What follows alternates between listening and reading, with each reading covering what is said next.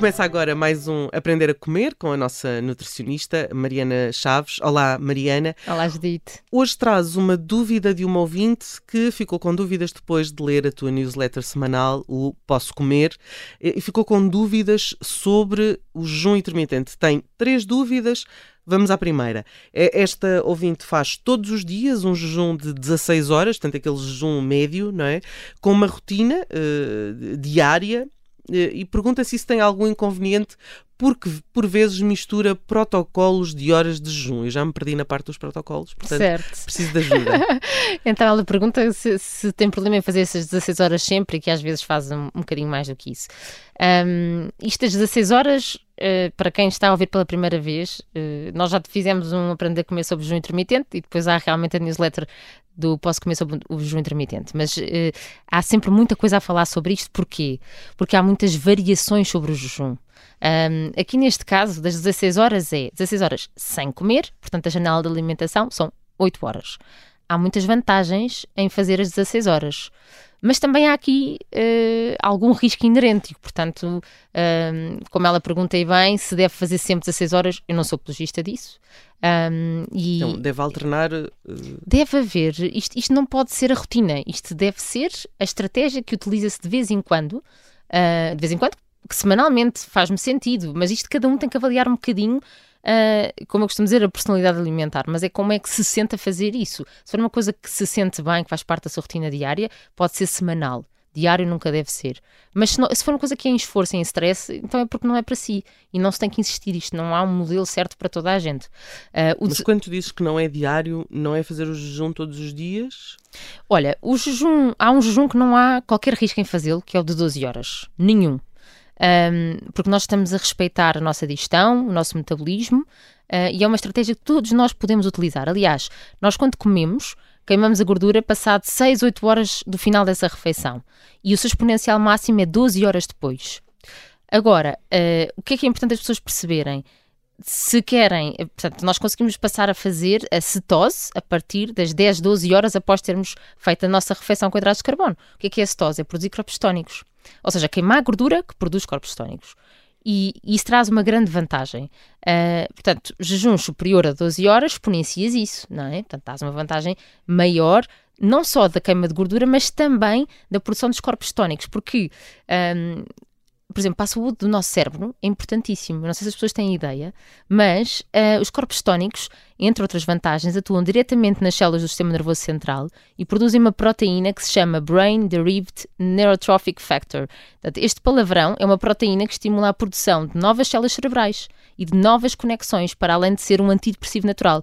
Portanto, o facto de nós estimularmos um bocadinho a nossa cetose a partir das 12 horas traz benefícios até estes, como antidepressivo e, e para estimular novas células cerebrais.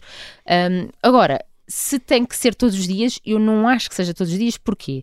Por exemplo, nós, ao fazermos muita pausa na nossa alimentação, não estamos a estimular a nossa vesícula biliar a movimentar-se. Então, mas agora estás a falar, desculpa interromper, estás a falar num, num jejum periódico ainda não, ainda não. Estava a falar só da restrição temporal. Ou ah, seja, ah, dentro, das dentro, 16, okay. 12. Dentro desses protocolos, não é? Que são 12, Sim. 16. Olha, é assim: há o, há o protocolo das, da restrição horária, uhum. em que tu podes fazer a tua alimentação nas 12 horas e estar 12 horas sem comer. Uhum. E depois podes esticar estas horas, 14, 16 sem comer, que se é 16 sem comer, serão 8 a, a comer. comer. Pronto.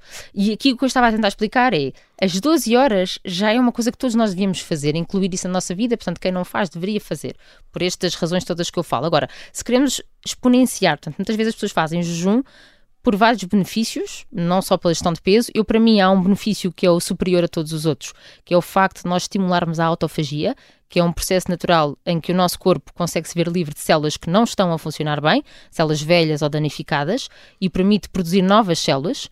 E isto acontece, por exemplo, com uh, o nosso sistema imunitário. Ou seja, conseguimos um, desfazer-nos de células que não estão a funcionar tão bem e a promover a produção de glóbulos brancos mais ativos. É um bocadinho como se pensássemos uh, se uma floresta arder, a seguir abre espaço, para novas plantas e, e novas árvores. Agora, um, essa, essa autofagia acontece, ninguém sabe dizer com certeza a partir de quantas horas, mas será com certeza mais de 12. Por isso as pessoas às vezes fazem este jejum das 16, que é o que está mais ligado a esta autofagia, mas seria para fazerem algumas vezes. Como eu dizia, fazer sempre corre-se o risco uh, de, por exemplo, aumentar o risco de pedras na vesícula. Porque, como nós, ao fazermos tanto jejum, não estimulamos o movimento da vesícula de libertar o colesterol e os sais biliares, podem-se acumular mais. Portanto, cá está, a moderação aqui é, é, é bastante importante. Uhum. Agora, claro está, uh, o que é que acontece aqui, Judite? É que a maior parte das pessoas só ouve falar do jejum da restrição horária, uhum. que é este de restringir as horas que comes, uh, maioritariamente, não é? Esticas as, as, horas em que não comes. Mas, por exemplo, existe um jejum periódico, uh, que é outra estratégia, é outro protocolo, que também pode ser utilizado ao mesmo tempo uh, e também promove a autofagia também acaba por ter os mesmos benefícios. Um, e este jejum periódico, aquilo que nós sabemos é que são, imagina, 5 dias seguidos, que fazes isso uh, de X em X meses, 2 em 2 meses, 3 em 3 meses, já é com a estratégia que a pessoa decidir fazer. Um, e, e, não sei se, se, já ouviste alguma vez falar sobre este jejum periódico, um, mas aqui fala-se, o mais conhecido é o Fast Mimicking Diet. O que é que é isto? É uma dieta que mimetiza o jejum. Ou seja, tem o mesmo efeito no nosso corpo como se estivéssemos a fazer um jejum de ausência de comida. Um, quem quiser saber um bocadinho, vou explicar aqui rapidamente, mas quem tiver mesmo interesse sobre isso, uh, o maior especialista sobre isto é um professor que se chama Walter Longo. Uh, é o maior especialista em ciência do envelhecimento e de longevidade. Uh, um professor dos Estados Unidos, mas ele na verdade é italiano de base. Ele tem um site dele, walterlongo.com, e tem vários livros ele foi realmente quem desenvolveu este Fast Mimicking Diet. Uhum. Então imagina, são 5 dias em que em vez de não estares a comer nada, estás a comer 800 calorias. E no restante dos dias tens a alimentação que escolheste. E para que é que tu queres ter isto? Tu queres ter uma alimentação que vai ajudar neste processo de produção de corpos tónicos, portanto, ajudar no cérebro, ajudar no intestino, ajudar na autofagia, acaba por ajudar no sistema imunitário também. Depois, uh, uh, há, uma outra, uh, há uma outra pergunta desta ouvinte que é qual é o problema de saltar o pequeno almoço? Bom, com as 16 horas não há grande opção, não é? Ou então saltava ao jantar. Olha, é assim, temos sempre que mexer na hora do almoço e do jantar. Uh, normalmente para, para encurtar esse período mas não tem que ser só com o pequeno almoço. Pode ser, uh, portanto, como dizia, fazes três refeições ao dia, se calhar, e o teu pequeno almoço é mais tarde, tens o almoço e tens um jantar mais cedo. Ou então retirar realmente o pequeno almoço ao jantar.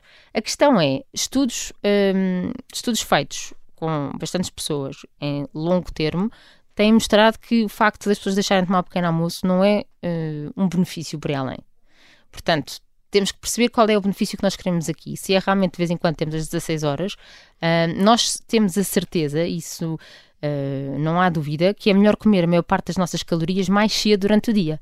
Porque temos mais capacidade de lidar com o açúcar, com a gordura de manhã ou durante a tarde, versus à noite. Uhum porque isto se prende com o ciclo circadiano. Portanto, é importante. Uh, eu acho que é, maior, a maior coisa a reter aqui é as ceias noturnas, o petiscar à noite, isso não é válido hoje em dia. Isso sabemos que nos traz. Já acabou, isso tem que acabar. Isso tem que acabar, isso tem que acabar. Vamos uh, à terceira e última pergunta desta ouvinte, que é muito interessante, que é o que deve comer no almoço, que é a primeira refeição, não é? De, de, de quebra ouvinte. jejum. Sim, Sim, desta ouvinte que escolheu não tomar o pequeno almoço.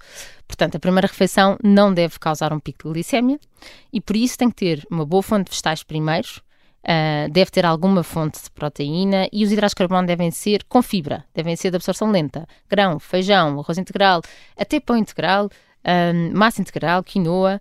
Uh, este ouvinte perguntou mesmo especificamente, pois lá que costuma comer uma sanduíche. Uh, e eu gosto muito de desmontar, desconstruir a sanduíche num prato para nós compararmos com uma refeição de garfo e faca. Uhum. E na verdade, uma sanduíche num prato é 70% pão e 30% o resto. Portanto, não é uma refeição equilibrada, não é uma hipótese. Por esta questão que estamos aqui a falar, um bocadinho como falámos semana passada, a ordem com que comemos faz diferença e, portanto, haver os vegetais no início faz toda a diferença e também irmos comer cereais com leite ou cereais com iogurte, se calhar também não faz todo o sentido porque uh, perdemos a oportunidade de comer aí os nossos vegetais no início de fazer um, um almoço completo. Mariana, muito obrigada por estas uh, dicas de jejum intermitente que ainda por cima calham nesta semana entre o Natal uh, e o Ano Novo. Se alguém quiser fazer uma forcingzinha nesta semana antes de chegar ao dia 31 e 1, que já sabemos que também, à semelhança do Natal, costumam ser dias de algum disparate. E quanto a nós, bom ano, boas entradas. Bom ano. E encontramos para, para o ano, para 2023, para mais dicas de nutrição. Obrigada, Mariana. Obrigada, Judite.